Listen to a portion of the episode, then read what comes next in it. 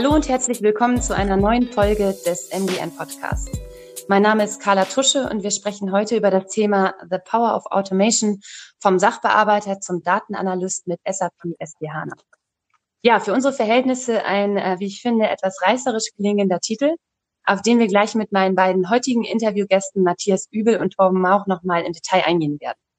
Das Thema reiht sich gut ein in unsere letzten Podcast-Folgen zu SAP oder rund um SAP, in denen wir uns mit der ganzheitlichen Transformation beschäftigen, die durch eine SAP-Umstellung im Unternehmen ausgelöst wird und die unterschiedlichen Aspekte betrachten. Ja, und zum heutigen Thema vertreten meine beiden Interviewgäste die These, dass Automatisierung, also auch eine durch SAP ausgelöste Automatisierung, weniger eine technologische als vielmehr eine kulturelle Herausforderung ist, bei der sich Mitarbeiter und Mitarbeiterinnen, die mit SAP arbeiten, zunehmend zu Wissensarbeitern äh, entwickeln. Also in unserem Beispiel zu Datenanalysten. Ja, eine steile These, zu der die beiden in unserem Gespräch gleich Stellung beziehen werden. Um das Thema in den Praxiskontext zu bringen, möchten wir über SAP S4 HANA im Retail-Bereich sprechen. Aber selbstverständlich ist das auch alles auf andere Branchen übertragbar. Ja, kommen wir jetzt zu meinen beiden Gästen. Ich begrüße ganz herzlich Torben Mauch, Principal der Allgeier ES und Experte für Change Management im Rahmen von SAP-Projekten und Matthias Übel, MDM Consulting Partners, Principal Consultant und dort als Experte für Organisationsentwicklung und Change Management im Kontext der digitalen Transformation unterwegs. Ja, hallo ihr beiden und herzlich willkommen. Ja, hi. Vielen Dank. Würde ich sagen, steigen wir auch direkt äh, ins Thema ein. Ähm, Torm, was bedeutet denn Automatisierung im Zusammenhang mit S4 HANA im Retail-Business? Was wird denn da konkret automatisiert? Kannst du uns mal ein paar Beispiele nennen? Ja, da gibt es tatsächlich sehr viele und sehr mannigfaltige Beispiele, zum Beispiel Debitorenbuchhaltung, ähm, wo durch ähm, Automatisierung einfach sehr viele manuelle Erfassungstätigkeiten wegfallen oder im Bereich von Umsatzsteuer-ID-Prüfungen, wo automatisch Stammdaten und Fakturen geprüft werden oder auch ähm, offizielle Prüfergebnisse mal, äh, automatisch angefordert werden können. Ähm, was aber vielleicht für viele Leute interessant ist oder auch ähm, transparent ist, die sich nicht so mit dem Einzelhandel und dem Retail-Business beschäftigen, ist das Thema ähm, automatische Disposition, die sich in den vergangenen Jahren und Jahrzehnten hin von einer einfachen Nachschubsicherung hin zu einer vorausschauenden Supply Chain Planung entwickelt hat. Ähm, hier spielt tatsächlich so ein Thema wie Efficient Consumer Response, ähm, also die Aufnahme von Kundenresonanzen, eine ganz wichtige Rolle. Das war in den vergangenen Jahrzehnten, würde ich schon mal sagen, ähm, eher ein Kunstwort, ein Wunschbegriff und äh, durch Methodiken wie zum Beispiel Predictive Analytics, ähm, die im Rahmen von der Business Analytics angewendet werden und auf Basis von Data Mining möglich sind, können halt viel umfangreichere Datenvolumina analysiert werden und ähm, wir können in ganz andere Dimensionen ähm, eindringen und viel besser die Beschaffungs- und auch die Absatzprozesse steuern und weiter optimieren. Ja, und welche konkreten positiven Effekte werden jetzt durch diese Automatisierung mittels S4 HANA erzielt, Torben? Ein ganz wichtiger Aspekt ist tatsächlich das Thema Reduktion von ähm, Routinearbeit. Ähm, das macht eigentlich keinem Menschen Spaß und ähm, durch das Thema Automatisierung äh, wird jeder von dieser Arbeit entlastet ähm, in unterschiedlichen ähm, Formen. Ähm, durch das Thema Automatisierung ist natürlich kommt es dazu, dass es auch eine viel höhere Durchlaufgeschwindigkeit gibt, ähm, eine viel geringere Fehleranfälligkeit. Ähm, das sind ganz wichtige Schritte. Aber das, was tatsächlich den echten Mehrwert bringt beim Thema Automatisierung, ist, dass äh, zielgruppengenaue Informationsströme ähm, gesteuert werden können. Wir kommen zu einer wesentlich höheren Informationsdichte und Qualität mit besseren Insights zum Kunden. Wir entwickeln uns weg vom Reagieren hin zu einem Agieren, weil Informationen viel schneller und viel besser vorhergesagt werden können und ähm, Anpassungen in den Lieferketten und der Bedarfsplanung sind halt viel schneller möglich durch Automatisierung.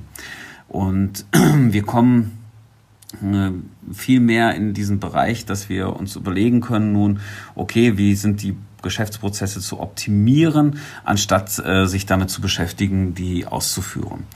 Und äh, das bedeutet tatsächlich, es gibt viel mehr Zeit zum Nachdenken, wie ich meine Prozesse optimiere, wie ich Daten ähm, und Informationen innovativer nutzen kann, um zum Beispiel ähm, in der Preisgestaltung zu arbeiten, an der Preisgestaltung zu arbeiten oder ähm, mich mit Verpackungsgrößen zu beschäftigen. Das andere ist natürlich, ähm, äh, wir ja, können uns viel mehr auch auf äh, Punkte konzentrieren wie Beschaffungsmarkt. Ähm, es geht wirklich darum, dass der Beschaffungsmarkt zum Kundenmarkt auch passen muss. Ähm, ein Kernthema vom Einzelhandel, aber natürlich ist das jetzt durch Automatisierung ähm, einfach viel optimierter möglich. Insgesamte Vorteile von S4HANA sind natürlich dadurch die signifikante Steigerung der Effizienz, also Produktivität, äh, das Thema äh, Potenziale der Kundenbindung und ganz wichtig, ähm, höhere Profitabilität. Dennoch, diese wirtschaftlichen Vorteile werden in reinen Implementierungsprojekten überhaupt nicht erreicht, wenn es wirklich nur darum geht, ein Altsystem abzulösen. Ähm, dann kann man auch tatsächlich sagen, kann man sich das Thema Einführung S4HANA ersparen. Mhm. Das waren ja jetzt sehr viele Punkte, die du aufgelistet hast, die ja eigentlich sehr, sehr spannend klingen.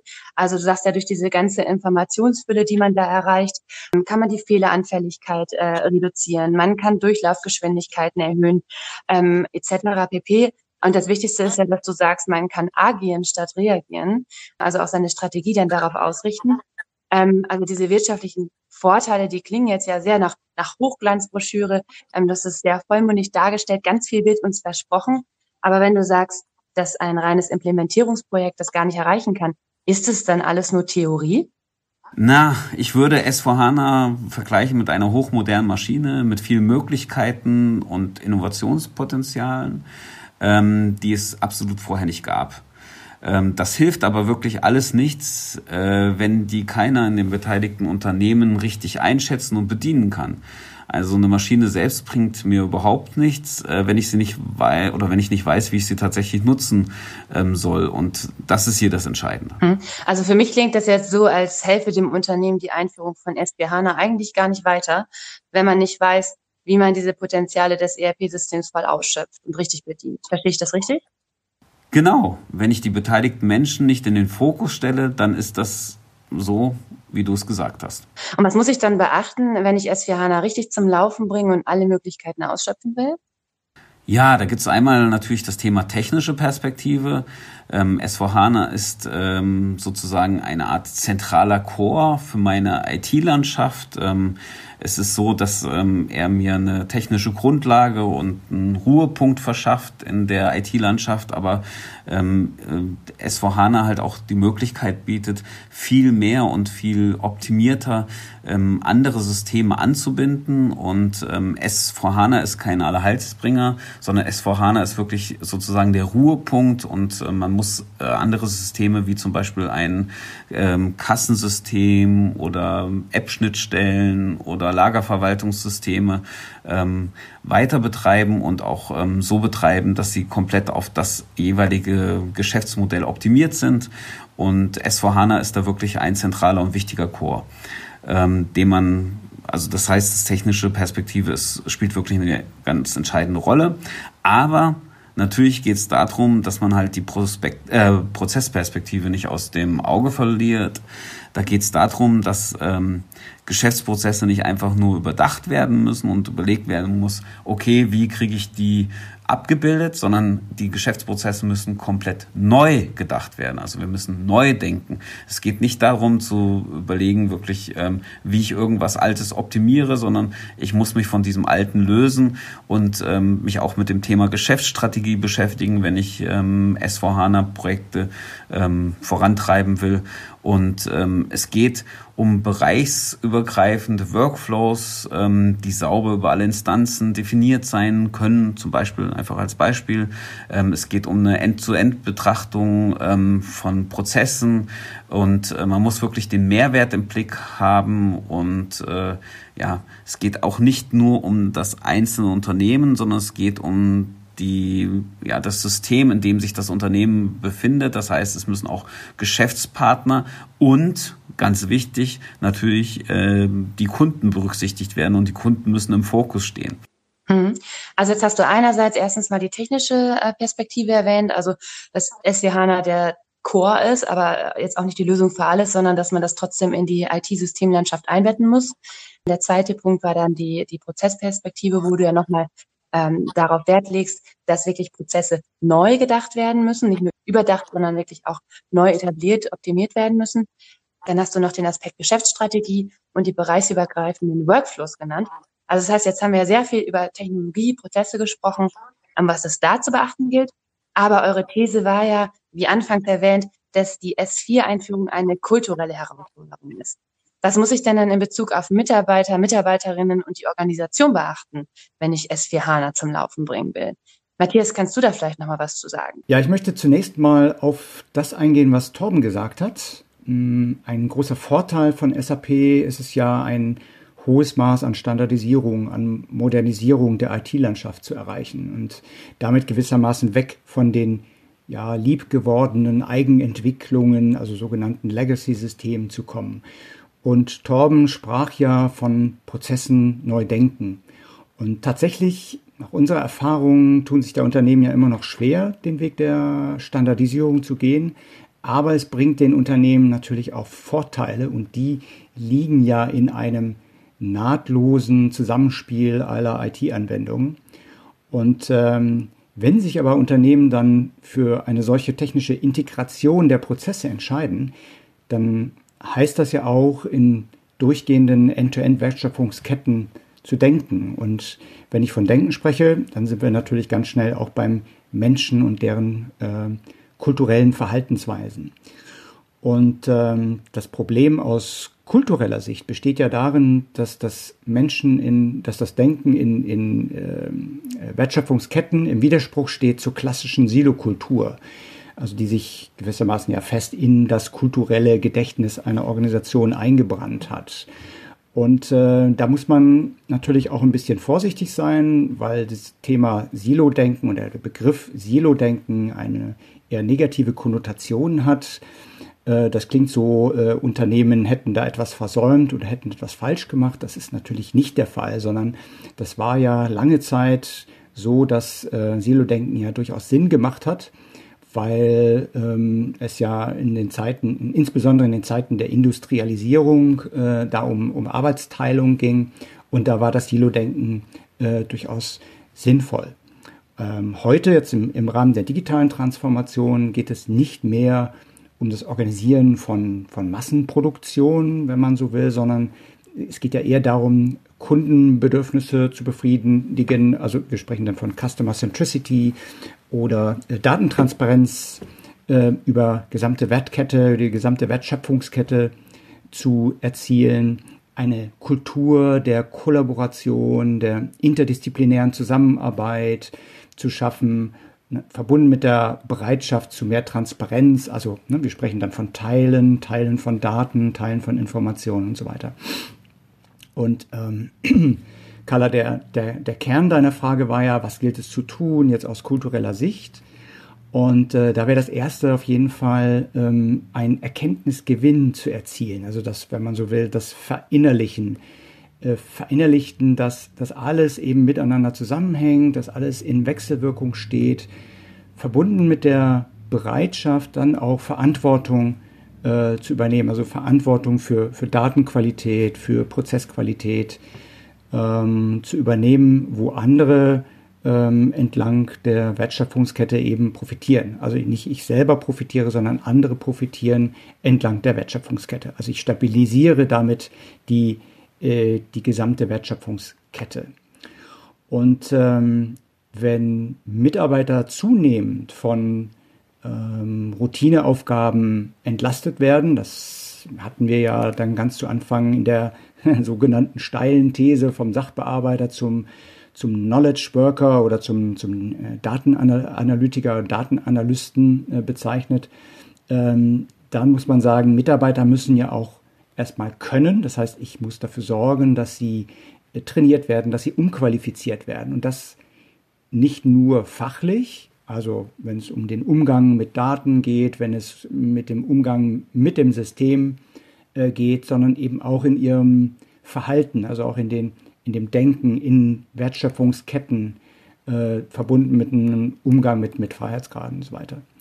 Und ähm, Mitarbeiter müssen auch, also sie müssen können, aber sie müssen auch dürfen. Das heißt also, dürfen bedeutet, das ist eine Führungsaufgabe, dass die, die notwendigen, sagen wir mal, strukturellen Rahmenbedingungen zu schaffen, also Freiräume zu schaffen. Also Mitarbeiter müssen Fehler machen dürfen oder besser gesagt, Mitarbeiter äh, müssen experimentieren dürfen.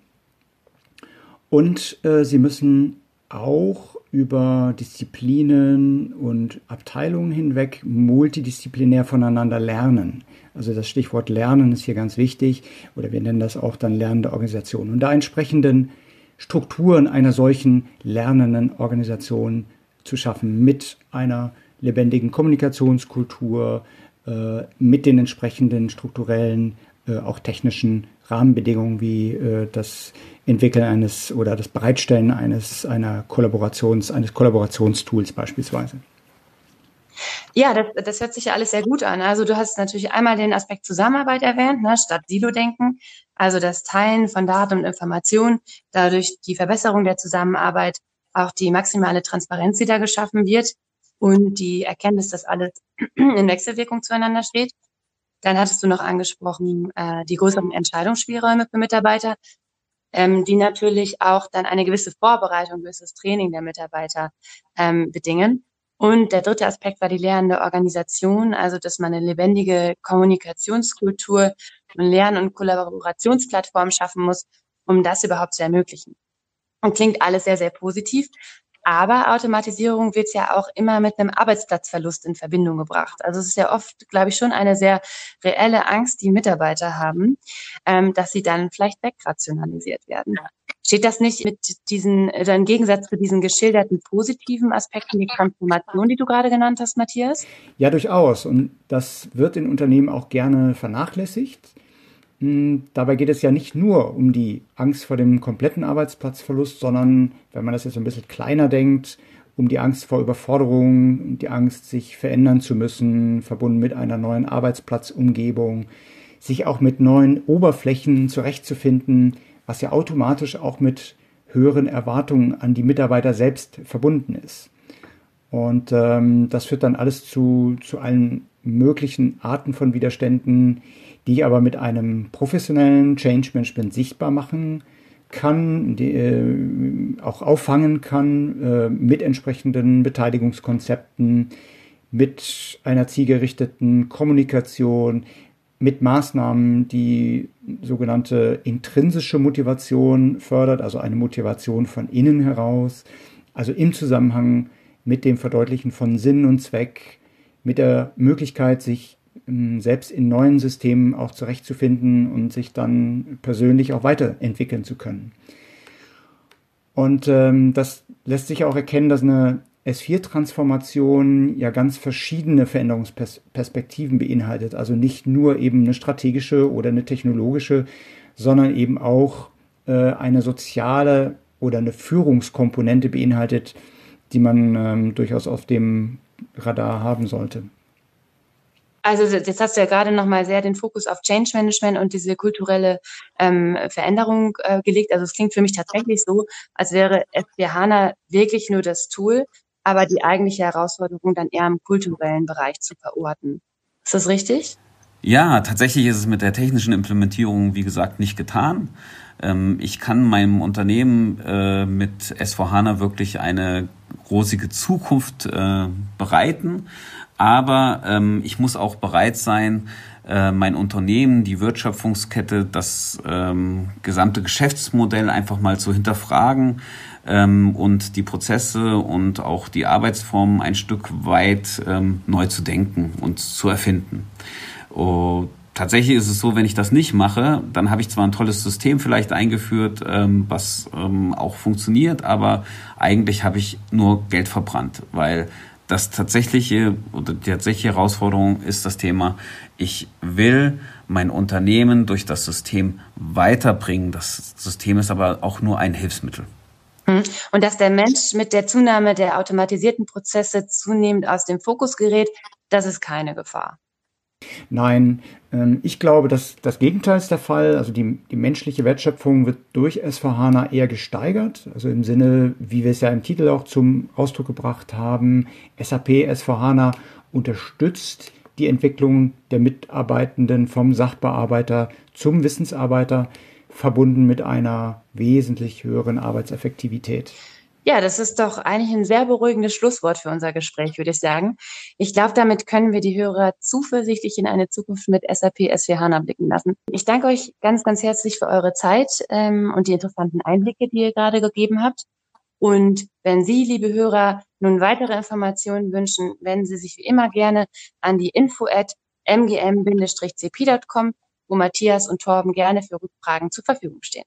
Ja, vielen Dank nochmal an euch beiden ähm, tschüss und Sehr auf gerne. bald. Ciao. Vielen Dank für das Gespräch.